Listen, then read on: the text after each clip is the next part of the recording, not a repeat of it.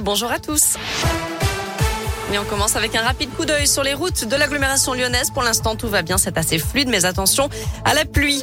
À la une, de nouvelles mesures sanitaires pour contrer la flambée de l'épidémie de Covid et du variant Omicron. Le chef du gouvernement a rassuré les Français qui voudraient faire la fête le soir de la Saint-Sylvestre. Il n'y aura pas de couvre-feu le 31 décembre.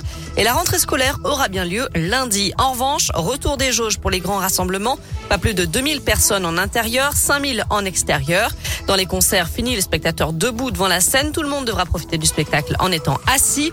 Dans les cafés, bars et restaurants, il sera interdit de consommer debout. Interdit aussi de manger ou de boire dans les transports en commun, les cinémas ou les salles de sport. Et puis le télétravail redevient obligatoire au moins trois jours par semaine quand c'est possible. Toutes ces mesures s'appliqueront à partir de lundi. Par ailleurs, les règles d'isolement des personnes positives ou cas contact devraient être allégées. Un nouveau protocole sera dévoilé vendredi. Et pour accélérer encore la campagne vaccinale, le délai entre chaque dose de vaccin est réduit à trois mois à partir d'aujourd'hui. D'ailleurs, les sanctions pour les faux passes sanitaires seront bientôt renforcées. Notez aussi que les préfets devraient prendre des arrêtés pour rendre le port du masque obligatoire en extérieur dans les centres-villes. Dans la région, on en sait un peu plus sur le féminicide d'Amberieux en Bugey. L'homme de 55 ans qui aurait tué sa femme dimanche avec un fusil de chasse avant de retourner l'arme contre lui aurait aussi tiré sur son fils qui a appelé les gendarmes selon le progrès. Une enquête pour homicide volontaire a été ouverte. En bref, une caméra de surveillance détruite samedi dans le quartier de la Duchère à Lyon. Selon le progrès toujours, trois hommes encagoulés et armés d'un fusil ont été aperçus sur place avant de prendre la fuite.